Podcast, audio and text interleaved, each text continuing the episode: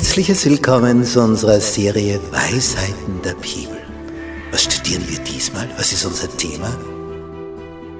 Haushalter Gottes. Was ist darunter zu verstehen? Ja, das wollen wir eben besprechen. Ich halte mich an das, was der Psalmist geschrieben hat im Psalm 116. Wie soll ich dem Herrn vergelten all die Wohltaten, die er an mir tut? Und darüber wollen wir uns Gedanken machen. Wir halten so viele Segnungen von ihm. Wir haben das Leben von ihm bekommen. Wie kann ich ihm etwas zurückgeben? Wodurch? Wie? Auf welche Art und Weise?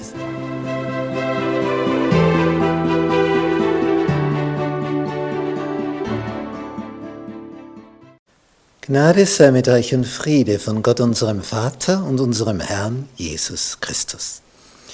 In unserer Serie über Weisheiten aus der Bibel, die große Thematik Haushalter Gottes, Lektion 11, in schweren Zeiten wirtschaften. Unser Merktext für diese Woche aus Psalm 50, Vers 14 und 15. Opfere Gott Dank und erfülle dem Höchsten deine Gelübde. Und wenn das geschehen ist, wie geht es dann weiter? Und rufe mich an in der Not, so will ich dich erretten und du sollst mich preisen. Viele kennen nur den zweiten Teil. Rufe mich an in der Not, so will ich dich erretten. Aber das hat einen Vorspann. Opfere Gott Dank und erfülle dem Höchsten deine Gelübde. Und dann rufe mich an in der Not, nachdem du deine Gelübde erfüllt hast.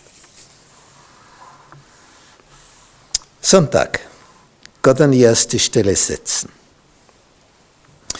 Im zweiten Buch Chronik, das ist also die Geschichte der Könige von Juda, ist eine Geschichte berichtet vom König Josaphat. Das war ein recht guter König, von einigen wenigen Fehlgriffen abgesehen.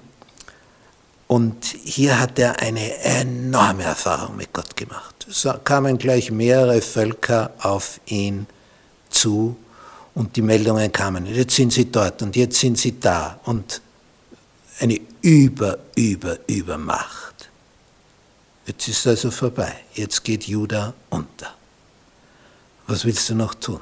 So einer Übermacht kannst du nicht begegnen. Und dann hat ein Prophet eine Eingebung und sagt, braucht euch nicht fürchten. Da gibt es Abhilfe weil nämlich der König, und so heißt es in diesem zweiten Chronikbuch Kapitel 20, Vers 3, Josaphat aber fürchtete sich und richtete sein Angesicht darauf, den Herrn zu suchen. Und er ließ in ganz Juda ein Fasten ausrufen. Und Juda kam zusammen, den Herrn zu suchen. Und aus allen Städten Judas kamen sie, den Herrn zu suchen. Das liest man nicht alle Tage in der Bibel. Und dann betet er im Tempelbereich. Herr, du Gott unserer Väter, bist du nicht Gott im Himmel und Herrscher über alle Königreiche der Heiden? Und in deiner Hand ist Kraft und Macht und es ist niemand, der dir zu widerstehen vermag. Ja, und jetzt sagt er, jetzt kommen die alle. Was sollen wir jetzt tun?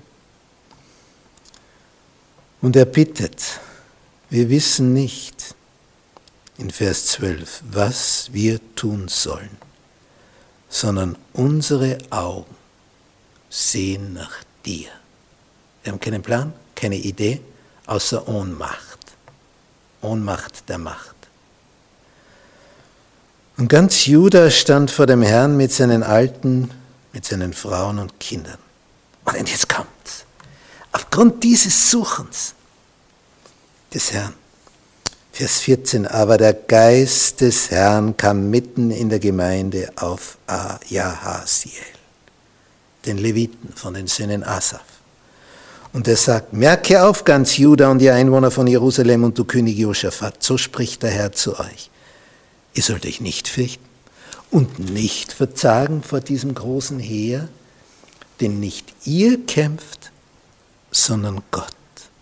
Nicht ihr werdet dabei kämpfen, sondern tretet nur hin und steht und seht die Hilfe des Herrn, der mit euch ist. Jude und Jerusalem, Fürchtet euch nicht, verzaget nicht. Morgen zieht ihnen entgegen, der Herr ist mit euch.